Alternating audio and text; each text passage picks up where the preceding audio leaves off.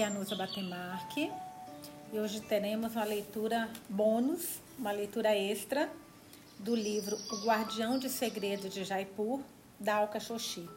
Ontem nós fizemos a última leitura e sempre que ela acaba o livro, nós acabamos a leitura ontem, eu acho muito interessante, ela fez isso também na pintura de rena. Ela tem uma parte, são vários mini capítulos assim, são pequenos, pequenos capítulos com uma duas páginas no máximo.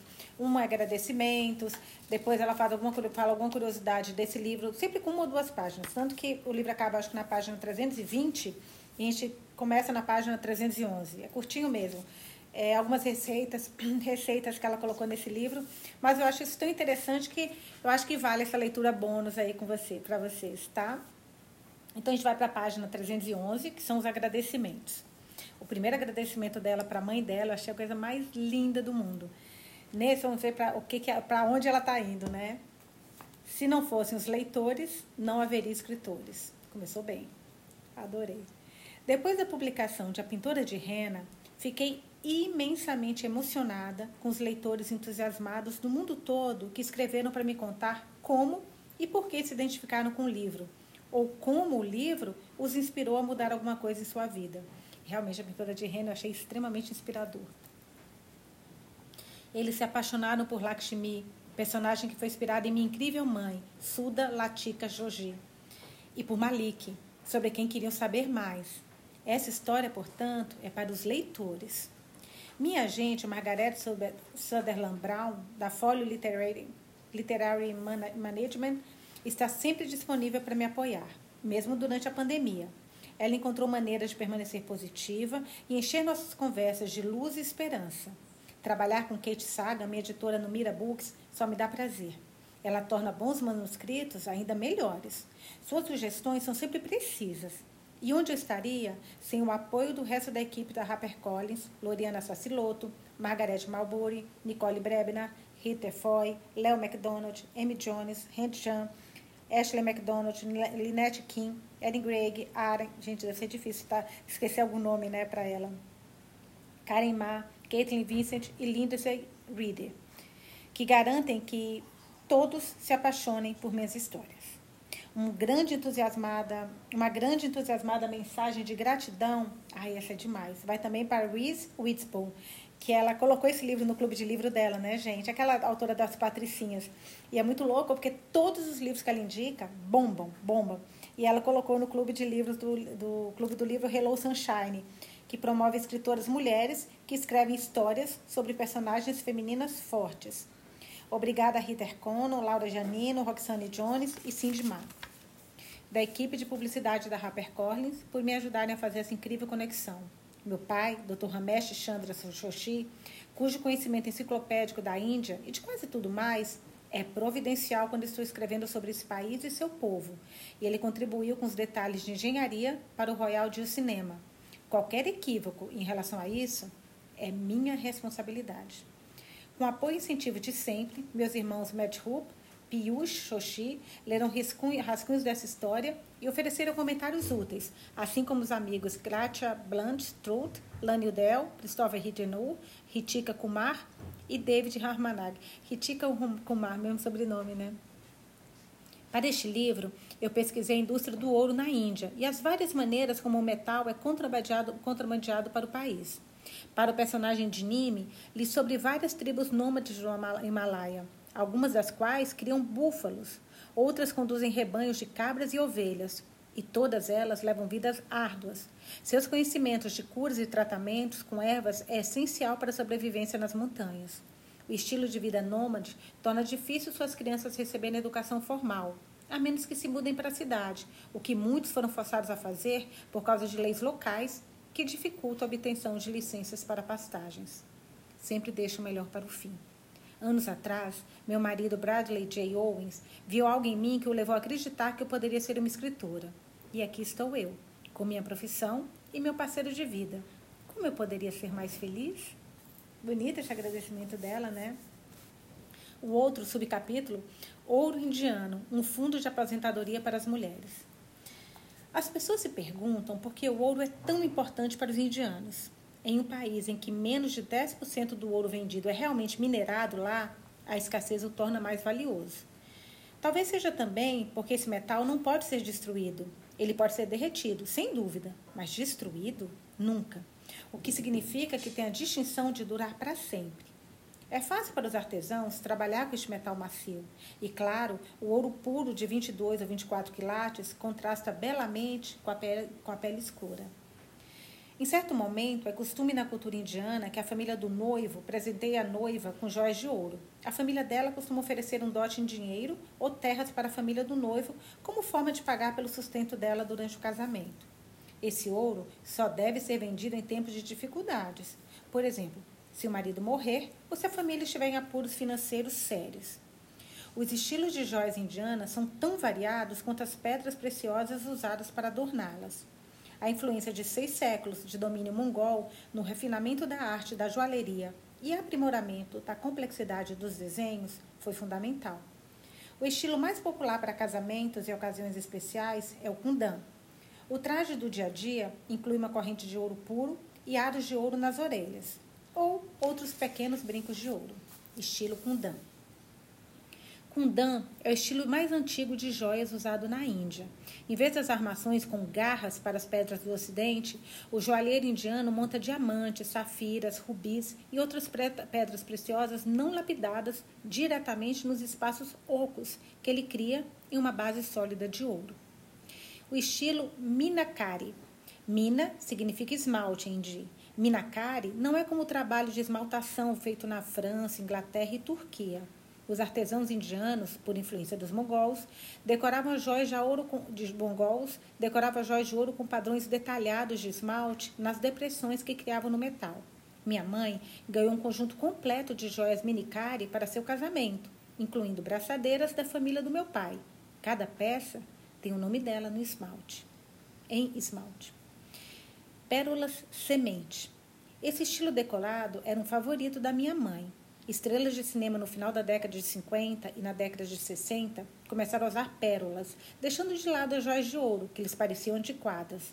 E minha mãe escolhia peças com muitas pérolas miudíssimas, costuradas juntas, para criar delicados brincos, colares e braceletes. Eu também adoro. Joias de Calcutá. Calcutá foi renomeada Kolkata.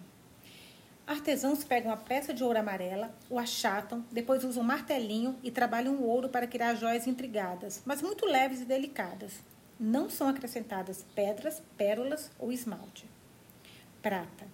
Como muitas mulheres de sua geração, minha mãe não era muito fã de prata.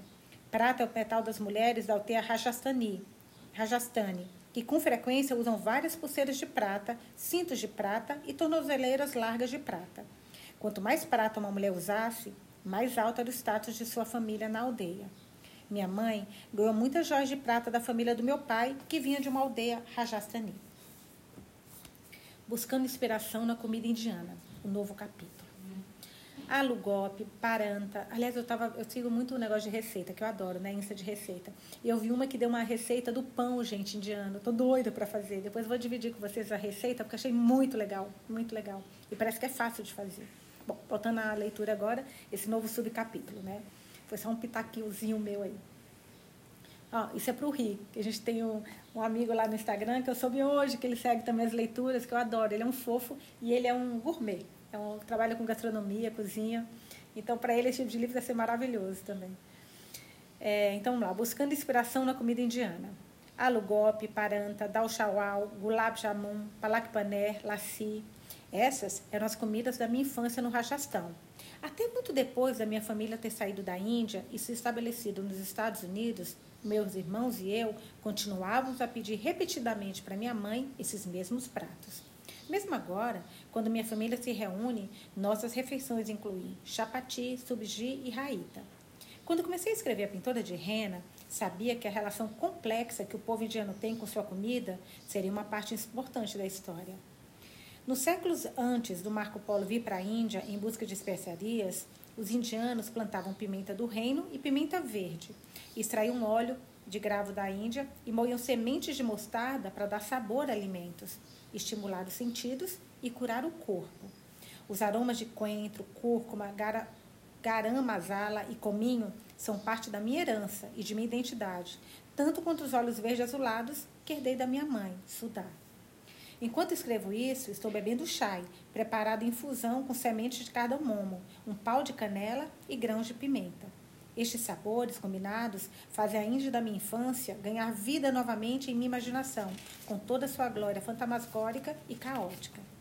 Preparar pratos indianos requer tempo. Muitos ingredientes precisam ser cortados, descascados ou fatiados.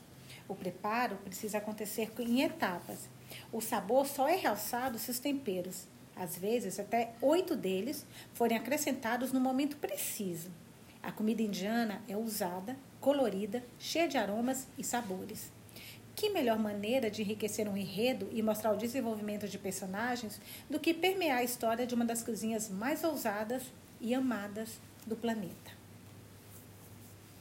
Agora um novo subcapítulo, né? Alugobi matar subji, que é o prato de batata, couve-flor e ervilhas com curry. Aqui ela ensina como faz. Minha mãe fazia esse prato de legumes com curry frequentemente. Adoro curry. Ele é fácil e rápido, além de saudável e delicioso. Os cozinheiros indianos sempre têm muitas batatas, cebolas, alho, pimenta e coentro à mão. Aliás, o paulista, moro em São Paulo agora, mas eu sou de Minas, perto da Bahia. E minha mãe sempre fez tudo com muito coentro, né? Que eu, eu não, nem sei se coentro é ruim ou bom, porque tô tão acostumada que para mim é uma coisa meio normal, sabe, na comida. Mas é engraçado como muitos, muitos, muitos paulistas detestam coentro. O meu marido me falou que tem gosto de sabonete. Falei, quê? Muito louco, eu adoro. Mas vamos lá. Eles, pelo visto, também tem muito coentro, né? E coentro à mão, porque estes são ingredientes comuns em quase todos os pratos de legumes. No norte da Índia, alu gobi matar subji é geralmente comido com chapati, rã ou roti. Algumas pessoas preferem arroz basmati com seus legumes. Outros alimentos com curry, como quiabo, berinjela ou grão de bico, também podem ser servidos juntos.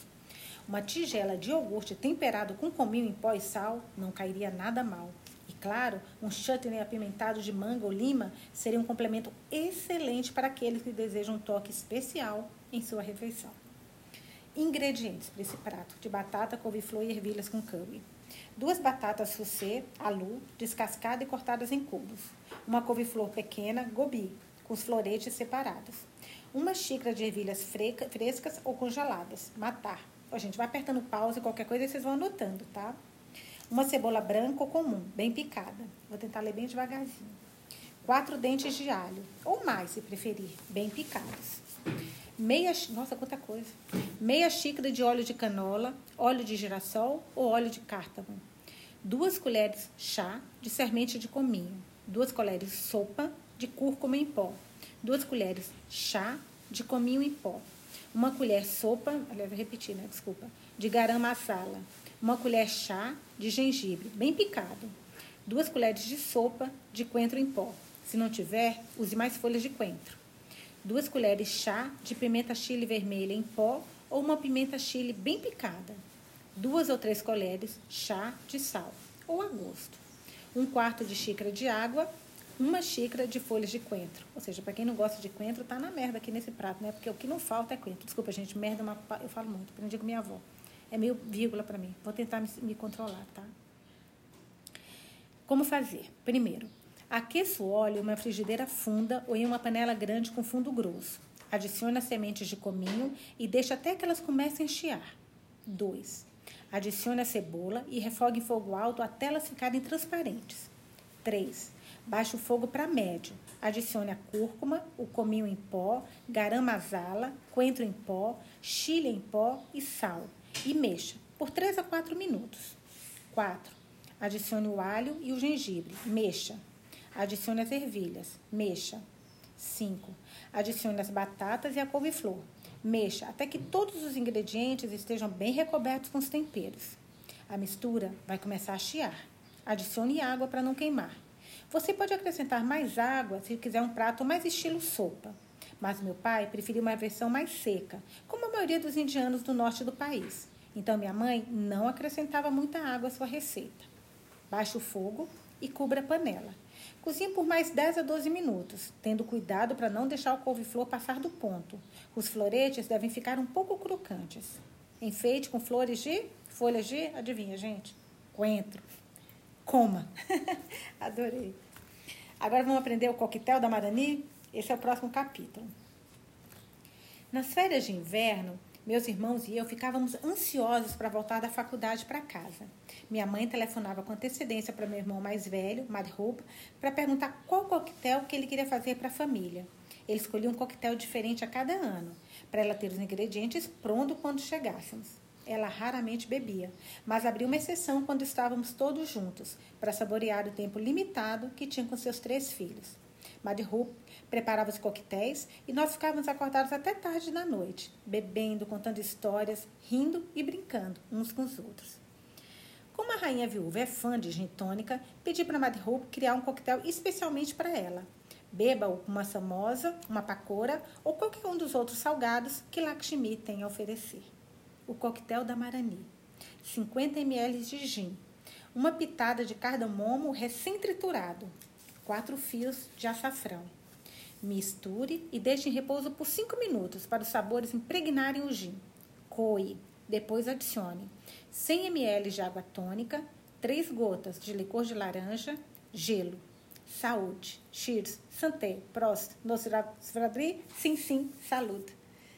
E agora sim, o fim, que a gente fez a leitura bônus, fim da, do livro. Gente, queria muito agradecer a vocês por essa companhia, por mais uma leitura foi maravilhosa.